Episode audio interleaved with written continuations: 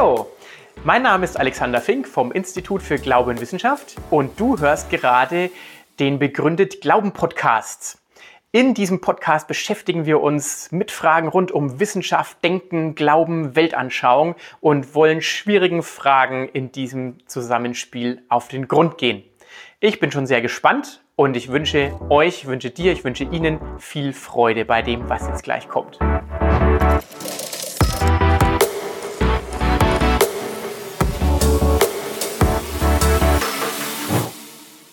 Das apostolische Glaubensbekenntnis ist ja ein wesentlicher Bestandteil von vielen Gottesdienstfeiern in fast allen Konfessionen. Ich lese mal den Text vor. Ich glaube an Gott, den Vater, den Allmächtigen, den Schöpfer des Himmels und der Erde. Und an Jesus Christus, seinen eingeborenen Sohn, unseren Herrn, empfangen durch den Heiligen Geist, geboren von der Jungfrau Maria, gelitten unter Pontius Pilatus, gekreuzigt, gestorben und begraben, hinabgestiegen in das Reich des Todes, am dritten Tage auferstanden von den Toten, aufgefahren in den Himmel, er sitzt zur Rechten Gottes, des allmächtigen Vaters. Von dort wird er kommen, zu richten die Lebenden und die Toten. Ich glaube an den Heiligen Geist, die heilige christliche Kirche, Gemeinschaft der Heiligen, Vergebung der Sünden, Auferstehung der Toten und das ewige Leben. Amen. Dieses Bekenntnis wird immer wieder in den Kirchen gesprochen. Aber man hört auch immer wieder, ja, ich spreche das Bekenntnis zwar aus Tradition mit, aber ich glaube natürlich nicht mehr alles, was da so bekannt wird. Gelegentlich kommt es sogar in Fortbildungen vor, in kirchlichen Fortbildungen, dass dann gesagt wird, wir sprechen jetzt das Glaubensbekenntnis, aber jeder spricht bitte nur das mit, was er selbst auch wirklich unterschreiben kann, was er selber auch glaubt. Matthias, du als Theologe kannst uns doch hoffentlich dabei helfen. Kann man das apostolische Glaubensbekenntnis heute noch glauben? Ja, aber natürlich also man muss natürlich sagen, man glaubt nicht das apostolische Glaubensbekenntnis, sondern man glaubt seine Inhalte. Aber ich finde, da spricht viel dafür. Das bildet den Konsens in vielen christlichen Kirchen ab. Und ich sage immer, das bietet so eine komprimierte Version des christlichen Glaubens. Das ist wie eine komprimierte Datei, eine ZIP-Datei auf dem Computer. Wenn man doppelklickt da drauf, dann entpackt sich die Datei und ganz viele Inhalte stecken drin. Und das bringt das Glaubensbekenntnis ganz gut auf den Punkt. Kompakt ist es, ja. Die Frage ist aber natürlich, wer hat es geschrieben und wo kommt's her? Also oft wird ja auch behauptet, dass das eine relativ späte Entwicklung ist, dieses apostolische Glaubensbekenntnis, und es wurde einfach mal willkürlich irgendwann festgesetzt mhm. und hat eigentlich gar keinen Bezug mehr zu den wirklichen Wurzeln. Äh, hört man öfters, äh, stimmt aber nicht. Also der, der Forschungsstand äh, jedenfalls aktuell ist so, dass das apostolische Glaubensbekenntnis in der Form, wie wir es heute kennen, so im vierten Jahrhundert nach Christus entstanden ist. Es hat eine Vorform im dritten Jahrhundert nach Christus, das sogenannte altrömische Bekenntnis. Und die Wurzeln von solchen Bekenntnistexten, die sind schon ganz früh zu finden, schon im ersten Jahrhundert zur Zeit der ersten Christen, nämlich in den Tauffragen, den, äh, die neuen Christen gestellt wurden. Also wenn neue Christen sich taufen lassen wollten und in die christliche Kirche eintreten wollten, wurden ihnen bestimmte Fragen gestellt und es wurde abgeprüft, ob sie denn so die wichtigsten Inhalte glauben. Das sind so die Wurzeln. Also das heißt, eigentlich geht das Glaubensbekenntnis auf so eine Art Manual zurück, eine Bedienungsanleitung, How to be Christ. Äh, und äh, so kann man es im Grunde auch heute noch verwenden. Kurz gesagt, die Form des apostolischen Glaubensbekenntnisses, die hat sich entwickelt im Laufe der ersten vier Jahrhunderte, aber die Inhalte, die sich darin finden, die sind für Christen eigentlich von Anfang an schon relevant gewesen. Und du könntest dieses Glaubensbekenntnis jetzt von vorne bis hinten komplett mitsprechen. Ich kann nicht nur, ich tue es auch regelmäßig im Gottesdienst und das mit voller Absicht als Teilnehmer des 21. Jahrhunderts. Wow. Das klingt spannend. Also dann würde ich vorschlagen, wir schauen jetzt einfach mal wirklich in dieses Glaubensbekenntnis hinein. Und zwar einfach mal aus der Sicht eines skeptischen Menschen, der sagt, ich kann das nicht so alles mitsprechen äh, mit ganzem Herzen. Also, ich glaube an Gott, den Vater. Hm, Gott als Vater. Wird damit nicht eigentlich schon ein antikes, patriarchalisches Gesellschaftssystem irgendwie zementiert?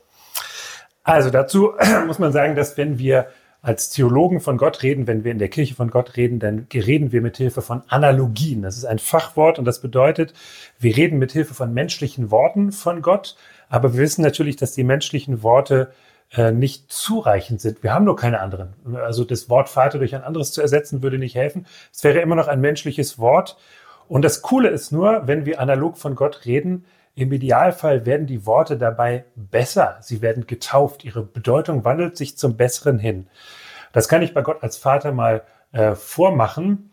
Wenn wir sagen, Gott ist Vater, meinen wir zum Beispiel nicht, Gott ist Mann, sondern wir meinen, die Eltern-Kind-Beziehung ist eine der besten Analogien, die wir haben in unserer menschlichen Erlebniswelt für das Verhältnis zwischen Gott und seinen Menschen. Und deswegen wird häufig von Gott als Vater geredet. Gott ist nämlich nicht ein etwas, sondern ein jemand, jemand, der für uns sorgt, der auch Autorität hat, an dem wir uns orientieren sollen und können. Und in der Bibel wird auch gelegentlich gesagt, dass Gott wie eine Mutter für uns sorgt. Also das schließt sich nicht aus. Und sowieso, wenn wir uns mal anschauen, wie Jesus von Gott als Vater spricht, äh, dann entwirft er ein Bild von einem Vater, der natürlich ganz anders ist und viel besser, als wir menschlichen Väter es sind. Viel besser ist Gott Vater, als wir es uns träumen lassen können. Also im Idealfall verändert sich dann unser Bild von Vater sein. Wir lernen bei Gott, wie es eigentlich ist, ein guter Vater zu sein. Wir schließen nicht von menschlichen Vätern auf Gott, sondern wir schließen von Gott darauf, wie wir als Väter eigentlich sein sollten. Also eben gerade kein Patriarchat, sondern der liebevolle Vater, der sich um sein Kind sorgt, so sehr, dass er sogar selbst bereit ist, sein Leben für das Kind zu Ganz geben. Ganz genau, könnte es nicht besser sagen. Ja, das klingt dann durchaus einladend zum Mitsprechen, möchte ich jetzt mal sagen. Aber dann geht's ja gleich weiter mit dem nächsten Hammer, dem Vater, den Allmächtigen. Mhm. Allmacht mag zwar schon typischerweise mit Gott in Verbindung stehen. Aber kann es Allmacht überhaupt geben? Also mir wird immer wieder auch mal diese schöne Frage gestellt, ähm, kann Gott denn einen Stein schaffen, der so schwer ist, dass er ihn danach selbst nicht mehr heben kann? Ja, das ist ja wirklich ein originelles Beispiel, muss ich jetzt mal sagen. Also, das habe ich natürlich auch schon öfters gehört. Ähm, wenn wir von Gottes Allmacht sprechen, dann meinen wir nicht Willkür, also nicht Allmacht, alles Mögliche und Unmögliche zu tun, sondern die Macht, die Dinge zu tun, die seinem Wesen entsprechen. Und es gibt bestimmte Dinge, die Gott tatsächlich nicht kann. Er kann zum Beispiel nicht lügen. Er kann nicht sündigen. Er kann seine Versprechen nicht brechen. Er kann nicht aufhören, uns zu lieben. Aber es gibt ganz viele Dinge, die Gott nicht kann. Nicht, weil er nicht in der Lage wäre, sondern weil er sich darauf festgelegt hat, nur ganz bestimmte Dinge zu tun, weil sie seinem Wesenskern entsprechen. Sein Wesenskern wird als Liebe beschrieben in der Bibel und dazu passen ganz bestimmte Dinge und andere nicht. Und dazu gehört zum Beispiel auch, dass er nicht einfach die Macht hat, widersinnige Dinge zu tun. So ist das nämlich mit dem Stein. Es nützt nichts, den Satz Gott kann oder die Worte Gott kann vor eine sinnlose Aussage zu stellen. Die Aussage wird dadurch nicht trotzdem sinnvoll. Äh, sinnvoll. Also ähm, Gott, Gottes Allmacht ist die Freiheit, alles das zu tun, was seinem Wesen entspricht. Ich finde aber, jetzt bist du mal an der Reihe als Physiker. Jetzt äh, heißt es nämlich weiter im Glaubensbekenntnis, äh, ich glaube an Gott, den Vater, den Allmächtigen, den Schöpfer des Himmels und der Erde. Kannst du das denken? Was spricht denn aus Sicht eines Naturwissenschaftlers dafür, das zu glauben? Also zuerst mal muss man sagen, es spricht ja nichts dagegen. Ähm, niemand kommt ja beim Betrachten eines Bildes auf die Idee zu sagen, oh, ich sehe den Maler gar nicht in dem Bild, also gibt es keinen Maler. Und genauso wenig ähm, ist Gott einfach ein messbarer Teil der Natur. Deswegen, wenn ich die Natur messe, kann ich daraus noch nicht folgern, ich messe Gott nicht, also gibt es ihn nicht. Erstmal spricht also nichts dagegen. Aber jetzt ist es so, so wie ein Maler Spuren von sich selbst in einem Bild hinterlässt, so würde ich behaupten, können wir solche Spuren des Malers des Universums auch im Universum finden. Ich greife einfach mal ein paar hier raus, aber wir hatten ja auch schon eine Podcast-Folge dazu. Also erstens, das Universum, äh, sagen uns die Kosmologen, ist nicht selbsterklärend, sondern es hat einen Anfang. Wenn es einen Anfang hatte, dann muss es eine Ursache fürs Universum geben.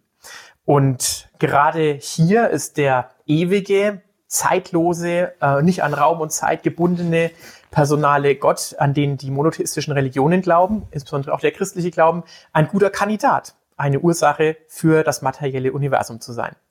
Zweitens schaut unser Universum so aus, als ob da ganz genau gezielt worden ist. Denn Physiker sind ja immer sehr spielerisch veranlagt. Die haben durchaus mal versucht in Simulationen, was passiert, wenn wir an unseren Grundkonstanten, an unseren physikalischen Grundkonstanten drehen. Und es kommt fast immer ein Universum raus, ähm, in dem es kein Leben, wie wir es kennen, geben kann. Das heißt, da, man spricht von der Feinabstimmung des Universums. Drittens ist hochinteressant, dass die Grundlage unseres Universums, dass in unserem Universum die Information offenbar eine ganz grundlegende Funktion hat. Zum einen auf der Basis des Lebens. Alles Leben basiert auf algorithmisch kodierter Information. Die DNA, die Erbinformation, wie sie auch bezeichnet wird. Aber sogar in der Physik gibt es die berühmte These Bit before it. Dazu gibt es auch Artikel. Also die Information ist die grundlegende Größe und Materie ist die abgeleitete Größe. Wenn das nicht wunderbar zum Anfang des Johannesevangeliums passt, am Anfang war das Wort, dann weiß ich auch nicht mehr. Ja, und ein weiterer Punkt wäre, dass äh, Biologen, ob sie es wollen oder nicht, einfach nicht dran vorbeikommen, dass sie ständig auf Zweckmäßigkeit stoßen im Universum, also im Bereich des Lebendigen. Also so ein Vogelflügel, der ist einfach ideal dafür gemacht, dass der Vogel fliegen kann. Ähm, es gibt noch viele weitere Punkte, mhm. aber das wäre ein eigener Vortrag. Also ich möchte nur deutlich machen, es gibt tatsächlich gute Argumente, die den Glauben an einen Schöpfer tatsächlich plausibel machen. Okay. Jetzt hake ich nochmal ein, also sehr beeindruckend. Ich, ich habe versucht, das zu verstehen. Ich bin ja nur ein braver Geisteswissenschaftler. Aber würdest du dann noch weitergehen und sagen, mit naturwissenschaftlichen Methoden kann man den christlichen Glauben insgesamt plausibel machen? Die Naturwissenschaft kann natürlich maximal bis zu der Frage vorstoßen, ist es plausibler, dass alles dem Zufall und der Notwendigkeit zu verdanken ist oder intelligenter Planung. Aber wenn es um die Frage geht, wer hat denn da intelligent geplant, da hört die Naturwissenschaft auf. Genauso wenig wie ich meine Frau als Person verstehen kann. Ich kann sie zwar vermessen naturwissenschaftlich, das führt bis zu einem gewissen Informationsgehalt, aber wenn ich sie kennenlernen will, dann muss ich direkt mit ihr reden. Und da hört die Naturwissenschaft auf. Da brauche ich dann andere Methoden, die Kommunikation eben. Und deswegen ist es auch gut, dass es auch die Theologie gibt. Danke. Und daher wieder zurück zu dir. Wer ist denn dieser Gott? Und da geht es ja im Glaubensbekenntnis auch schon gleich weiter. Denn nach dem Vater folgt und an Jesus Christus seinen eingeborenen Sohn, unseren Herrn. Da frage ich mich dann doch, warum ist das eigentlich so wichtig? Wäre es nicht einfacher auch für das interreligiöse Gespräch mit anderen monotheistischen Religionen, wenn man einfach sagen würde, es gibt einen allmächtigen, ewigen, personalen Gott, sei es jetzt Allah, Jahwe oder eben äh, der Vater im Himmel, je nachdem, wie die Religion das bezeichnet, ähm, würde es ist nicht diese Inkarnation Gottes, gerade ein Stolperstein mhm. in Jesus Christus. Ja, mag sein, dass es für manche schwierig ist. Für mich ist es aber gerade ein großes Plus in meinem Glauben gewesen. Abgesehen davon richtet sich die Wahrheit des Glaubens natürlich auch nicht danach, was sich einfacher vermitteln lässt oder was irgendwie pragmatischer wäre. Was mich immer überzeugt hat, war folgender Gedanke. Also wenn wir das auch nur hypothetisch annehmen, es könnte einen Gott geben, was du ja eben so eindrucksvoll begründet hast, aber sagen wir mal nur hypothetisch, es könnte einen Gott geben, der die ganze Wirklichkeit geschaffen hat, einschließlich Milchstraße, Planet Erde, Marburg, wir, die wir hier sitzen und diese Aufnahme machen. Wenn es diesen Gott gibt, wie können dann wir als Teil dieser Wirklichkeit von Marburg aus diesem Raum heraus irgendetwas Definitives über ihn sagen? Wir können über seine Existenz, seine Handschrift, in der Natur philosophieren und darüber nachdenken, ja, aber über sein Wesen können wir eigentlich nichts sagen. Gut, sagen manche Leute, dann können wir das ja auch lassen, ne? wovon man nicht reden kann, darüber soll man schweigen, hat äh, Herr Wittgenstein gesagt, wäre ich als Theologe arbeitslos, müsste ich mir irgendwas anderes suchen. Es sei denn, Gott sagt etwas über sich selbst. Gott teilt sich mit. Ne? Da sind wir bei der, bei der Kommunikation. Das ist bei Menschen ja auch so. Wir können einander wahrnehmen, aber kennenlernen können wir uns nur, wenn wir uns gegenseitig uns mitteilen. Du weißt zum Beispiel, dass ich hier neben dir sitze und äh, anscheinend ein Mann mittleren Alters bin, der vielleicht ein bisschen mehr Sport treiben könnte, aber du weißt zum Beispiel nicht, was ich denke, wenn ich es dir nicht sage. Das weißt du nicht. Das, das funktioniert nicht.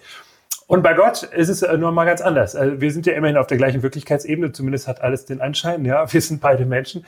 Bei Gott, wenn es ihn gibt, ist es völlig anders. Wenn es ihn gibt, bin ich von vornherein darauf angewiesen, dass er sich mitteilt, dass er sich aussagt. Und ich glaube, dass er genau das gemacht hat. Und zwar nicht in einer Ideologie, nicht einer Institution, übrigens auch nicht in erster Linie in einem Buch, sondern in erster Linie in dieser Person, Jesus Christus. Also Gott zeigt sich selbst, sagt sich selbst aus in dieser Person. Und deswegen ist alles, was Jesus sagt und tut, enorm relevant, weil das, was er sagt, das sagt Gott, was er tut, das tut Gott. Ich glaube, dass Gott mit Jesus sagt, ich, Gott, bin wirklich ganz genauso wie dieser jüdische Wanderprediger des ersten Jahrhunderts. Deswegen ist Jesus meine erkenntnistheoretische Grundlage, etwas Genaues über Gott zu sagen. Und deswegen ist es auch so enorm wichtig, dass er im Glaubensbekenntnis eine solche Rolle spielt. Oft wendet man ja dagegen ein, dass das ein Paradebeispiel für Mythen ist, auch in anderen antiken Religionen. Solche Inkarnationen der Götter, Zeus mhm. wird zum Stier oder zu einem anderen Menschen und so weiter und taucht dann da ein.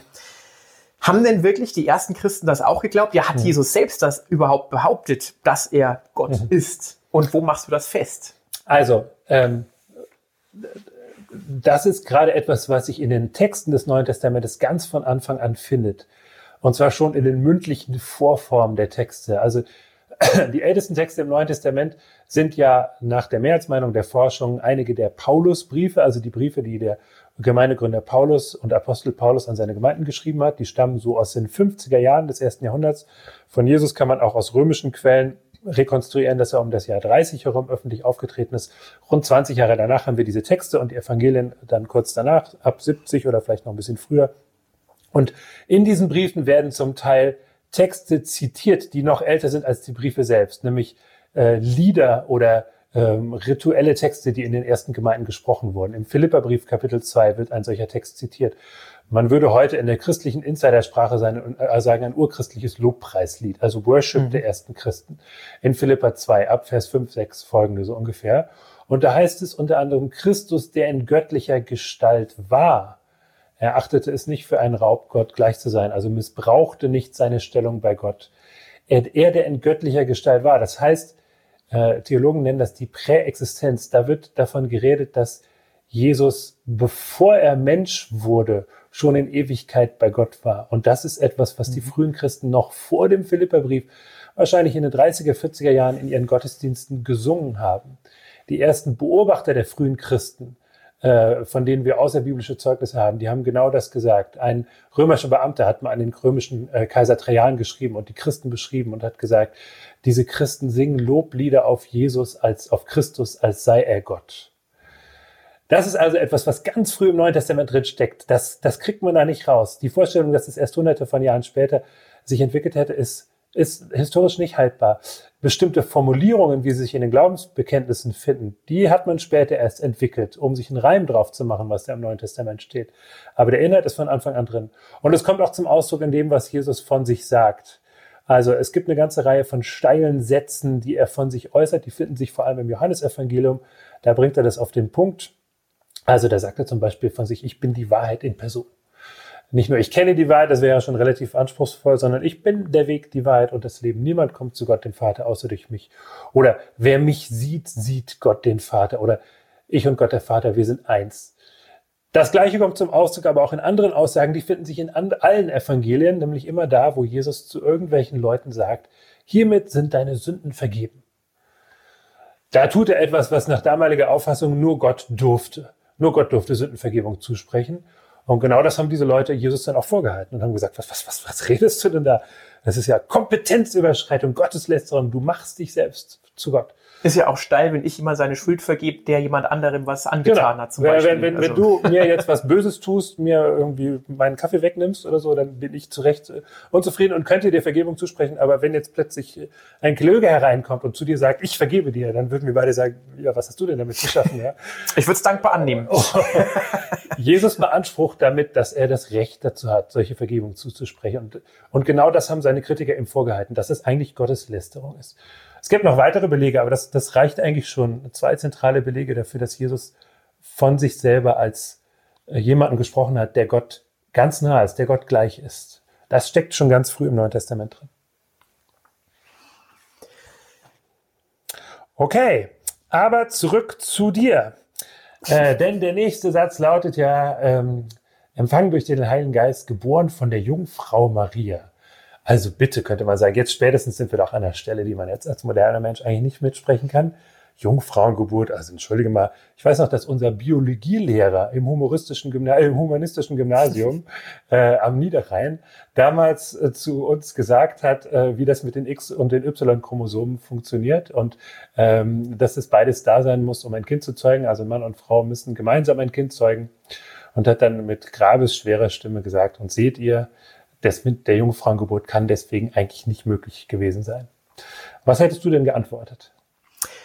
Naja, also erstens würde ich mal sagen, ich würde deinem, Bund deinem Biologielehrer an der Stelle mal empfehlen, mit einem Wissenschaftstheoretiker zu sprechen. Denn Naturwissenschaft kann prinzipiell nicht sagen, was nicht sein kann oder nicht passieren kann. Naturwissenschaft beschäftigt sich nämlich mit den Dingen, die der Fall sind, die passieren und zwar typischerweise, die regelmäßig passieren. Das gehört zum Wesen der Naturwissenschaft. Wir brauchen reproduzierbare, äh, unabhängig von der Person nachvollziehbare Ereignisse. Dazu kann die Naturwissenschaft was sagen und das kann die Naturwissenschaft untersuchen und in Formeln packen. Wunder aber gehören per Definition gar nicht zu den wiederholbaren Ereignissen, sondern sie sind ja gerade einmalig, sie sind singuläre Ereignisse sozusagen. Zweitens muss man natürlich sagen, ich kann Wunder nur dann ausschließen, wenn ich mir sicher sein kann, dass das Universum ein kausal abgeschlossenes System ist, in das nichts von außen eingreifen kann.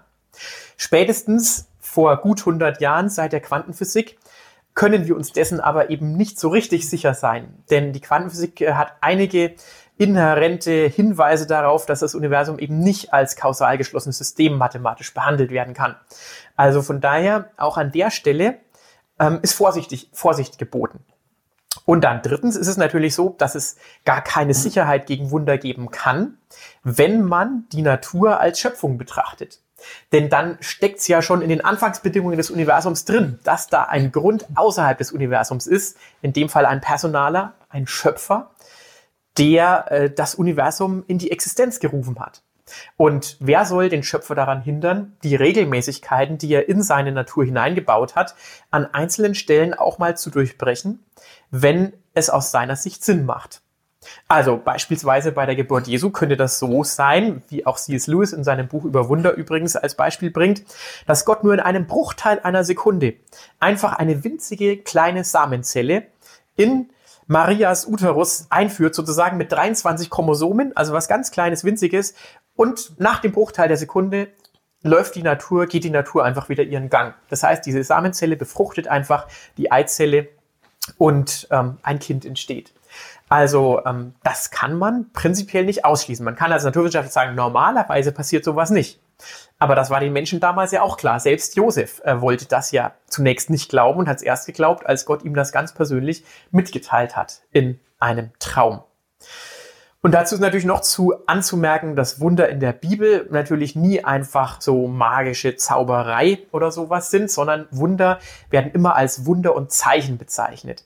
Das heißt, wenn Gott ein Wunder tut, dann immer, weil er damit eine Heilsbotschaft verkünden möchte, weil es wichtig für seinen Heilsplan ist. Er tut es nicht einfach aus Jux und Dollerei, so wie ähm, Siegfried und Roy oder so ähnlich in ihren Zirkus- und äh, Magieshows. Oder Bruce Allmächtig. Oder Bruce Allmächtig, genau. Ähm, ja, und damit auch zurück zur Theologie und zur Bedeutung, die in all diesen Ereignissen drinsteckt. Da kommt nämlich ein weiterer Satz, gelitten unter Pontius Pilatus, gekreuzigt, gestorben und begraben. Also ähm, da stellt sich für mich schon mal die Frage, warum taucht hier eigentlich ein ungläubiger römischer Statthalter auf? Und ja, warum gelitten, gekreuzigt und begraben? Also der Pontius Pilatus hat ja dadurch eine Berühmtheit erlangt, mit der er bestimmt nicht gerechnet hätte damals. Und das hängt genau mit dem historischen Anspruch des christlichen Glaubens zusammen. Es ist eben kein Mythos. Mythos zeichnet sich dadurch aus, dass es keine historische Basis gibt, auch keine Haltepunkte. Ne? Wenn man fragt, wann war das, dann sagt man vor langer, langer Zeit. Wenn man fragt, wo war das, dann sagt man, das war in einem fernen Land. Und hier werden Namen genannt. Das ist die antike Art und Weise, historische Daten festzuhalten, Namen und Regierungszeiten.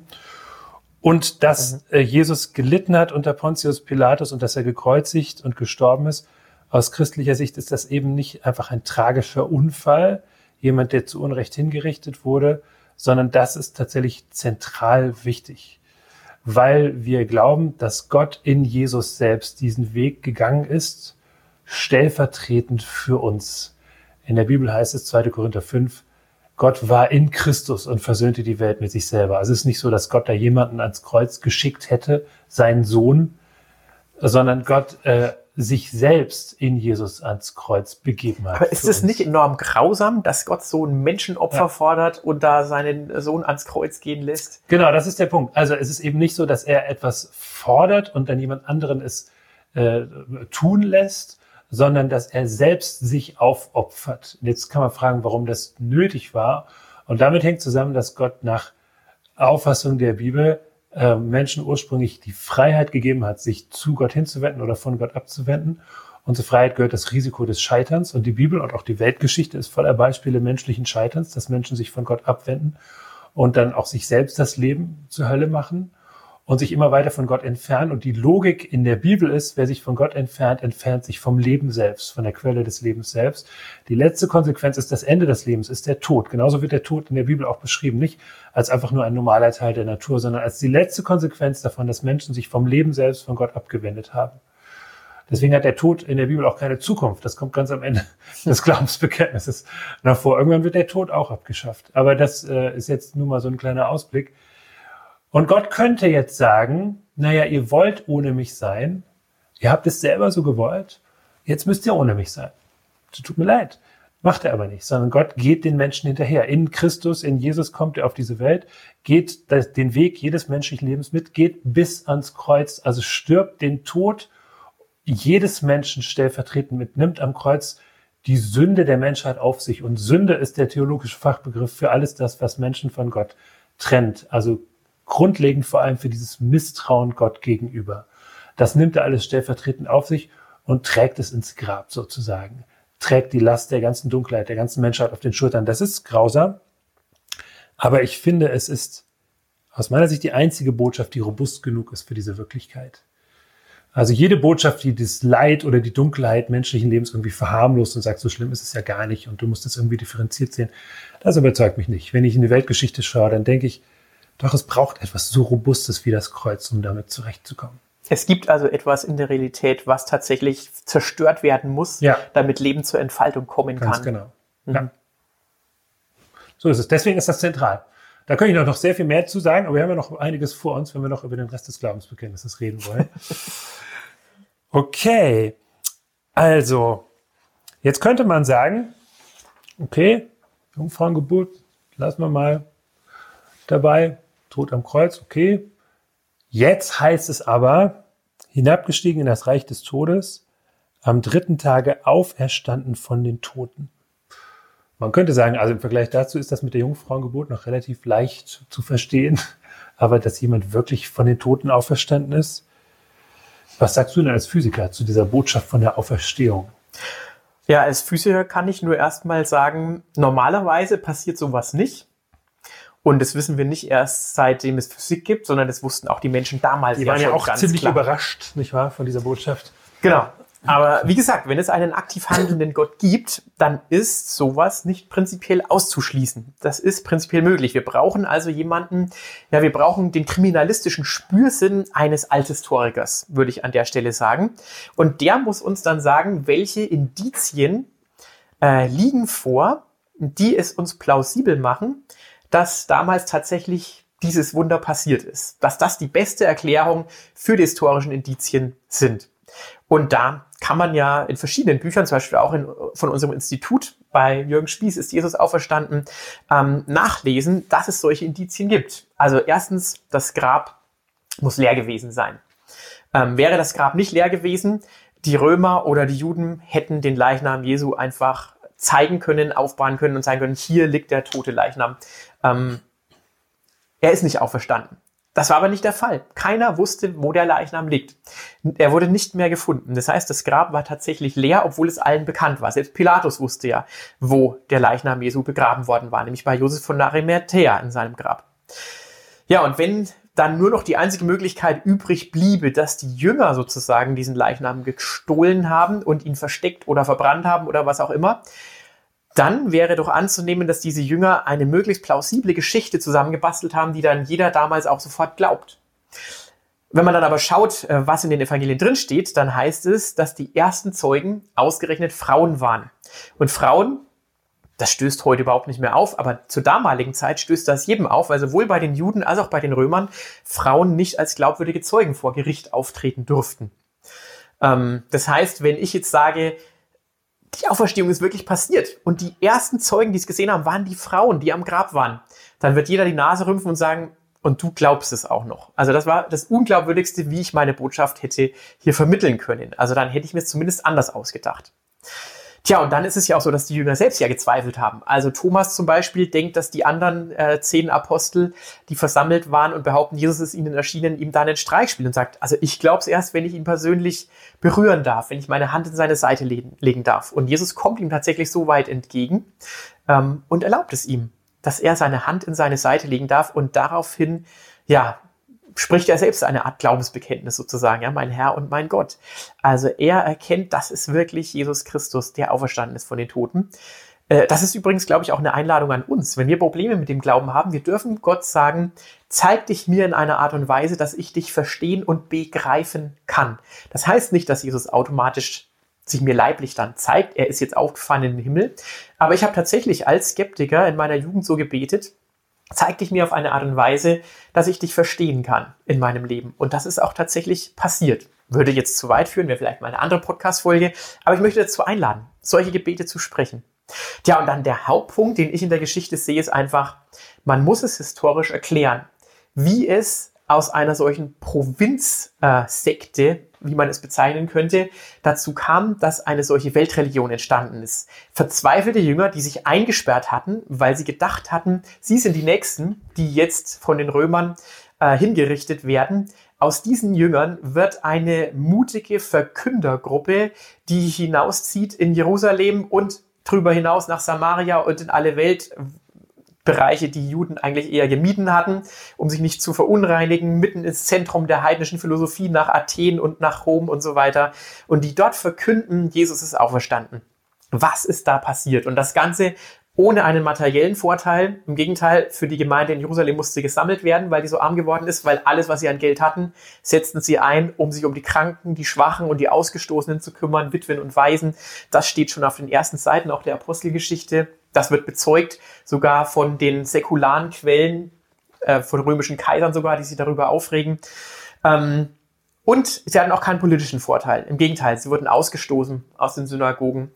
Ähm, tja, warum tun die das? Und ich glaube, die beste Erklärung, die plausibelste Erklärung, die mir historisch einleuchtet, ist tatsächlich, da muss was Besonderes passiert sein. Dieser Jesus muss tatsächlich auferstanden sein von den Toten.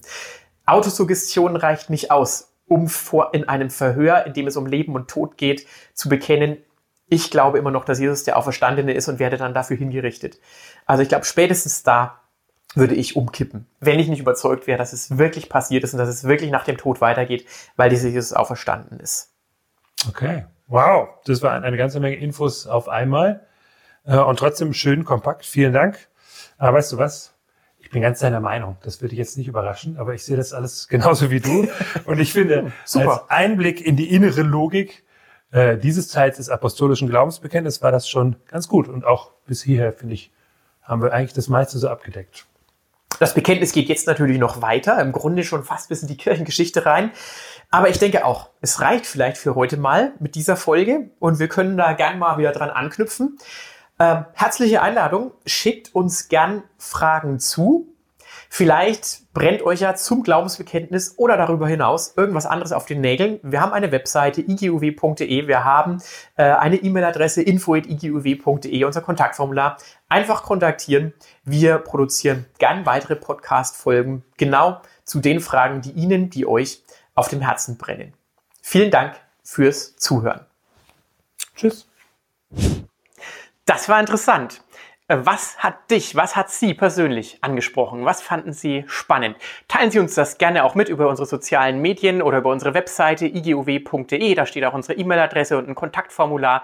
Wir freuen uns, von euch, von Ihnen zu hören und wir hoffen, uns bald wieder zu sehen.